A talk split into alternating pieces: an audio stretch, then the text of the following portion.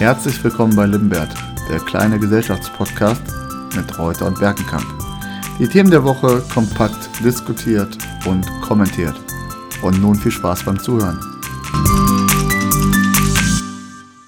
Ja, es ist wieder Sonntag. Herzlich willkommen zum äh, Podcast Limbert. Unglaublich warme Temperaturen in den letzten Tagen. Andreas, wie bist du so damit klargekommen?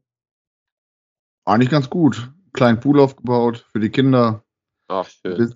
Ein bisschen, äh, ein bisschen viel getrunken, also vor allen Dingen Wasser. Ab und zu Ja. auch mal äh, einen kalten Wein schadet ja auch nicht.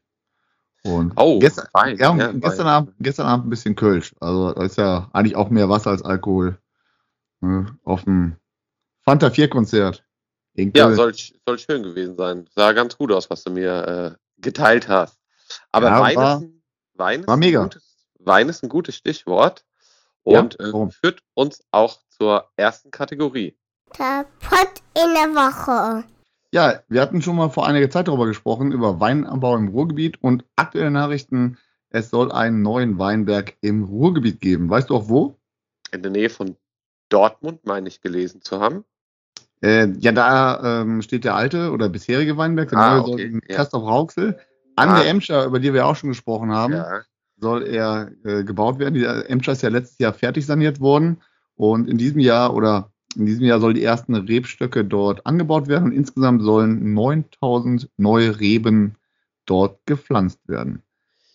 Ja, früher war die Emscher eher so als Kloake äh, verschrien und wir haben uns ja, glaube ich, auch schon darüber unterhalten. Ein unfassbarer Strukturwandel, der sich da äh, vollzogen hat und jetzt Aufbruch in äh, neue Zeiten mit dem Weinberg beziehungsweise dem Weinanbau. Ist es klimatisch und vom Boden her möglich, Andreas? Ja, das äh, stellt sich die Frage, was denn nämlich ein guter Wein denn so benötigt. Und ein guter Wein braucht zunächst mal ein gutes Klima, wobei sich ja die Frage stellt, was denn ein gutes Klima ist. Was meinst du denn, was äh, für Wein ein gutes Klima ist? Du bist ja so quasi Hobbywinzer. ja, also auf jeden Fall ist es wichtig, zumindest äh, glaube ich, dass die Sonneneinstrahlung, die äh, gegeben sein muss, die Hanglage, also wie ist der Hang äh, zur Sonne ausgerüst, äh, ausgerichtet. Wichtig ist auch, so meine ich mich zu erinnern, wie der Boden beschaffen ist. Wir haben ja beispielsweise in anderen Weinanbaugebieten in Deutschland sehr viel Schieferboden. Der Schiefer speichert die Wärme äh, und gibt den dann auch ab an die Reben, an die Rebstöcke.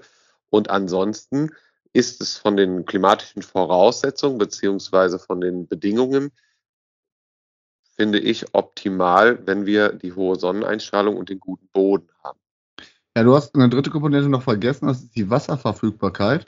Ja, Ähm, ja. Re- Ja, Rebstöcke grundsätzlich können unter 10 Grad nicht wachsen und es gibt ja unterschiedliche Rebsorten und der Wein, der zum Beispiel relativ gut wächst, auch bei uns ist der Riesling, der auch sehr bekannt ist, weil der ein bisschen mehr Kälte ab äh, kann als andere äh, Sorten beispielsweise. Und du sagtest das Sonnenlicht, ja, das ist wichtig, denn je mehr Sonne, desto mehr Photosynthese und da ist die Glukoseentwicklung auch höher und das bedeutet natürlich mehr Wachstum und Traubenreifung. Und die besten Bedingungen zum Weinanbau gibt es zwischen dem 30. und 50. Breitengrad, jeweils nördlich und südlich des Äquators. Jetzt könnt ihr mal überlegen, wo eure We- Weine so herkommen und wo es dann Weinanbaugebiete gibt. Und auch noch wichtig, es gibt ja natürlich, das kennen wir, große Unterschiede zwischen Tag- und Nachttemperaturen zum Teil. Und diese verlangsamen die Reife und den Abbau von Aromen und schlussendlich damit auch die Säure in den Beeren. Ein konkretes Beispiel, es gibt zum Beispiel Weinangebi- äh, Weinbauangebiete in den, in den argentinischen Höhenlagen über 2000 Meter. Das funktioniert sogar relativ gut, obwohl es dort abends relativ kalt ist und bringt frische und aromatische Weine hervor. Ja, du hast Ja. vorhin was, was Schönes gesagt, der Riesling. Der, der Riesling feiert eigentlich in den letzten Jahren eine Renaissance in Deutschland.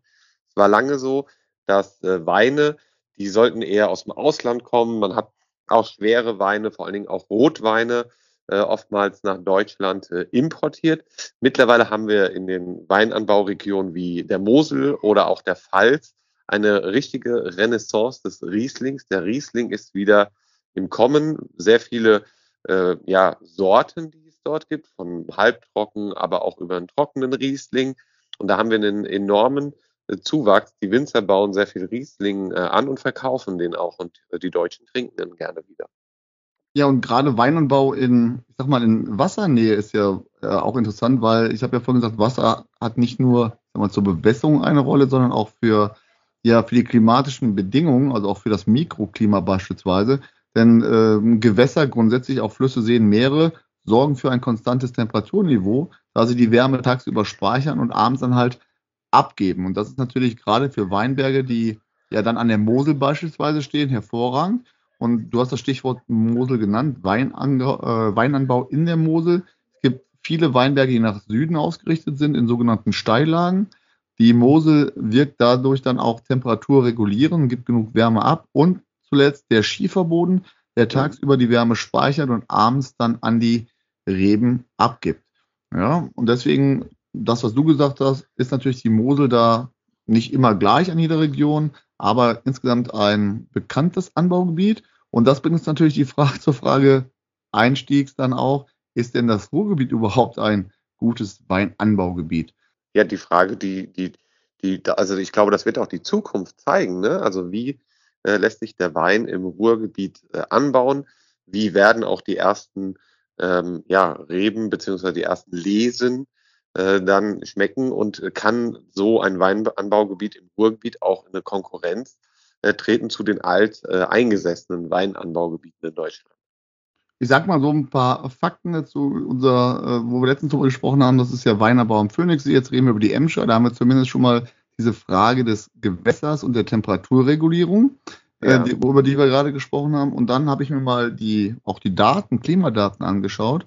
Die mittlere Jahrestemperatur ist zwischen 1990 und 2020 um 1,6 Grad im Ruhrgebiet angestiegen.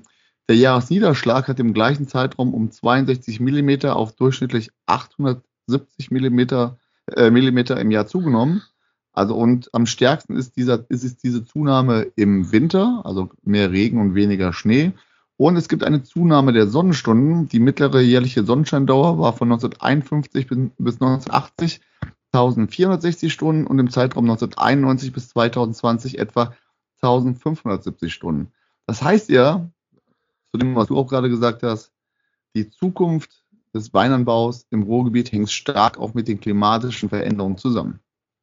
Ja, und hier sind ja eigentlich nicht nur positive Daten, die du erwähnst, weil die Sonneneinstrahlung bzw. die Sonnen, der Sonnenscheindauer ähm, das sind ja nicht, das sind ja klimatische Veränderungen, die nicht äh, eigentlich ähm, in erster Hand alle positiv zu bewerten sind für das Projekt des Weinanbaus im Ruhrgebiet, erscheint aber dieser klimatische Wandel doch, ja, eigentlich logisch, dass man dann Wein anbaut. Also es ist was Positives. Ja, wir schauen, was Weinanbau. Wir, wir ja, schauen, wir was passiert. Wer soll es denn abbauen, Andreas? Also wer ist denn für die Weinlese einzusetzen? Kommen ja neue Weingüter, oder? Ja, wahrscheinlich dann die äh, Gastarbeiter aus Bulgarien und Rumänien. Ne? Oder was wir ja gleich äh, im zweiten Block ansprechen.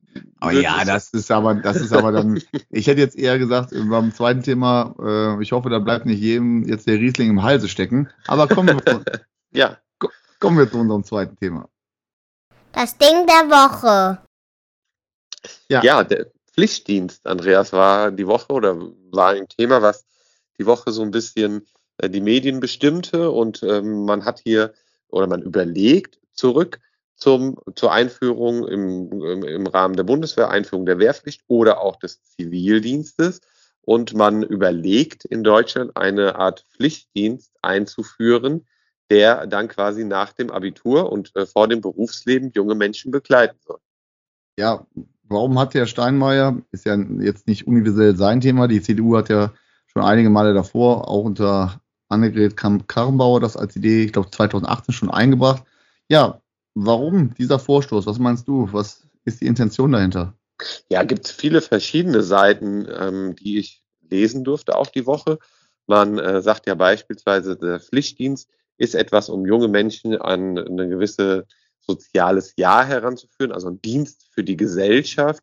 Natürlich hatte, hätte das auch den Nebeneffekt, dass man beispielsweise äh, auch Berufe, wo wir gerade einen gewissen Fachkräftemangel, wobei Fachkräftemangel ist dann vielleicht schon wieder zu weit gedacht, aber einen gewissen Mangel an Arbeitskräften haben, dass man äh, da versucht, das irgendwie abzufedern und dass junge Menschen ähm, ja, bevor sie überhaupt in Ausbildung oder in die Arbeitswelt starten, äh, einen sozialen Dienst in der Gesellschaft geleistet haben. Ja, wenn man aber sich die Zahlen mal zu Gemüte führt, es gibt jährlich schon 50.000 junge Menschen, die ein freiwillig soziales Jahr ja, ausüben. Manche aus Überzeugung, andere aus Verzweiflung, weil sie keine Lücke im Lebenslauf haben wollen. Das gibt es natürlich auch. Und die Bezahlung ist natürlich eine Katastrophe. Die Bezahlung sind 150 bis 330 Euro und damit sind sie billige Arbeitskräfte und das sehe ich auch als Gefahr, dass sie, und das kennen wir aus den vergangenen, aus Zivildienstzeiten, dass diese jungen Menschen dann wirklich auch ja, als Lückenbüßer, als äh, Fachkräftemangelbeseitiger, wie man auch immer das bezeichnen möchte, eingesetzt werden. Und ich sehe, bevor wir gleich auf weitere Argumente kommen, ein zentrales Problem darin, dass sie nicht ordentlich bezahlt werden. Und warum werden sie nicht wie die bezahlt, die einen freiwilligen Wehrdienst machen? Die bekommen 1500 Euro im Monat. Und das ist eine ganz einfache Antwort, warum sie nicht gleich bezahlt werden, weil der Staat immer noch nicht gewillt ist, soziale Arbeit als zwingend notwendig in unserer Gesellschaft anzuerkennen. Denn wir sind eine alternde Gesellschaft und ohne diesen Freiwilligendienst, vielleicht auch dann demnächst ohne den verpflichtenden Dienst, kommen wir im Alltag in Zukunft überhaupt gar nicht mehr zurecht. Ja, du sagst was Wichtiges, ohne das Wort in den Mund äh, genommen zu haben. Ich mache es jetzt aber einfach mal. Man spricht ja schon dann fast schon von der Ausbeutung der jungen äh, Gesellschaft, indem sie diesen Pflichtdienst ableisten müssten zu einem absoluten nicht akzeptablen Lohn. Das sehe ich genauso. Und wenn überhaupt dieses Modell attraktiv und Schule machen soll und in den Alltag integriert werden soll, dann muss es auch eine faire Bezahlung für die jungen Menschen geben. Trotzdem, auch wenn sich das jetzt vielleicht negativ angehört, bin ich grundsätzlich für diesen oder für einen sozialen Dienst. Ich nehme jetzt mal ein Beispiel der jungen Menschen, denn viele junge Menschen wachsen in einer absoluten behüteten Blase auf, da parallel noch in einer medialen Blase und haben teilweise wirklich kaum Zugang zur Realität. Und in so einem Dienst, in einem sozialen Dienst, passiert ja genau das. Es kommen verschiedene Milieus, verschiedene Schichten zusammen und junge Menschen lernen etwas über das Leben. Deswegen finde ich das eigentlich ein, vor diesem Hintergrund ein Fürgewinn oder ein Zugewinn, gerade an Lebenserfahrung. Ich sehe das genauso wie du. Also mal jetzt die faire Bezahlung beiseite gelassen und nur das Konzept, sich des Pflichtdienstes anzuschauen, ist für mich ein absoluter gesellschaftlicher Gewinn. Also es ist eine Win-Win-Situation für junge Menschen, die, wie du gerade richtig gesagt hast, in der Blase aufwachsen, aber auch für die Menschen, die beispielsweise dann Hilfe äh, bekommen oder auch Unterstützung, sei es im Pflegebereich oder sei es in anderen sozialen Berufen, kann dieser Pflichtdienst, wenn er richtig angegangen wird, zu einer Win-Win-Situation für die demografische, im demografischen Wandel befindliche deutsche Gesellschaft ähm, helfen oder führen. Sie kann dazu führen. Ja, weil ich es einfach schulisch problematisch finde oder gesamt in der Ausbildung mit 17, 18 Abitur zu machen, dann wäre man, wenn man den Master noch macht, mit 23 akademisch ausgebildet und darf dann auf die Berufswelt losgelassen werden, ohne irgendwelche Lebenserfahrung zu haben. Und das halte ich natürlich im Kontext für wirklich problematisch, weil nichts ersetzt äh, Lebenserfahrung an, die, an, dieser, an dieser Stelle. Ja, und auf der anderen Seite kann man das auch ausweiten. So vor, ich finde das auch den Gedanken interessant, warum der Blick auf die jungen Menschen, denn viele junge Menschen sind ja schon solidarisch, die Hälfte der 14- bis 25-Jährigen engagiert sich freiwillig in Vereinen und Organisationen. Damit ist das mehr als der Bundesdurchschnitt. Man könnte es ja auch ausweiten, dass jeder ab 40 zum Beispiel auch ein verpflichtendes soziales Jahr macht, um aus der eigenen Blase herausgeholt zu werden. Eine weitere Idee, die du da ansprichst, und ich glaube, wir sind uns einig oder darüber herrscht äh, der Konsens, dass wir einen gewissen sozialen Aspekt wieder aufleben lassen müssen und damit verbunden auch der Gedanke der äh, Solidarität wieder in unserer Gesellschaft an Bedeutung äh, gewinnt. Ja, warum sollte nicht so mancher Vorstandsvorsitzender auch von DAX-Konzernen mal so ein Jahr ein verpflichtendes soziales Jahr machen? Ja. Gerne im Pflegeheim, damit die auch mal wieder wissen, wie es denn in der Wirklichkeit äh, tatsächlich so ist, in der realen Basis, an der realen Basis in der wirklichen Welt. Gerne auch Politiker so ein freiwilliges nee, nicht freiwillig, ist ein verpflichtender soziales Jahr. Das würde vielen, glaube ich, ganz gut tun, weil sie da wirklich überhaupt gar keine Ahnung von haben. Ich bin gespannt, wie sich die Diskussion hier weiterentwickeln wird und denke, wir werden mit Sicherheit nochmal äh, irgendwann in einem Podcast darüber sprechen. Gut, kommen wir zu unserem letzten Thema. Das Trüffelklo. Die Goldgräberstimmung ist ausgebrochen in den USA, habe ich gehört. Suchen die Gold? Ja, das weiße Gold. Und zwar, es geht um Lithiumabbau in den USA. Und wieder mal trifft es diejenigen, die überhaupt keine Lobby haben, und zwar die indigene Bevölkerung. Bevor wir, würde ich sagen, ganz gezielt auf die USA äh, schauen, wo wird denn überhaupt weltweit Lithium abgebaut? Ja, ich glaube, es gibt Länder wie Chile oder auch China, die äh, Lithium abbauen. Aber das sind, glaube ich, nicht die größten Produzenten. Du hast noch ein paar weitere Länder, glaube ich. Ja, es gibt ja auch, genau, also das mit Abstand größte Land äh, ist Australien, und zwar im Westen Australiens wurden 2021 55.000 Tonnen ähm, abgebaut und die Weiterverarbeitung erfolgt dann in China unter hohem Energieaufwand.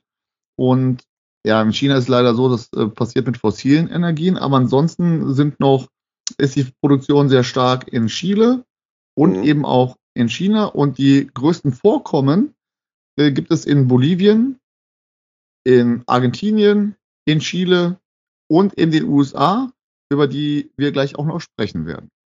Ja, warum kommt jetzt diese Goldgräberstimmung überhaupt auf? Ähm, Lithium, um es vielleicht einzuordnen, ist bei der E-Elektromobilität ein wichtiger Faktor und man versucht quasi die Batterien ähm, oder den Lithiumabbau dient vor allen Dingen ähm, in der Elektromobilität der Batterieherstellung beziehungsweise dann auch das, was Präsident Biden in den USA ja vorantreiben möchte. Er hat sich als oberstes Ziel unter anderem gen äh, genommen, dass er die Elektromobilität stark forcieren und ausbauen möchte. Und da würde ja dieser Lithiumabbau in den USA gerade recht kommen. Das ist richtig, aber auf der anderen Seite hat er sich auch verschrieben, die Rechte von indigenen Völkern zu schützen. Und genau hier besteht nämlich das Problem.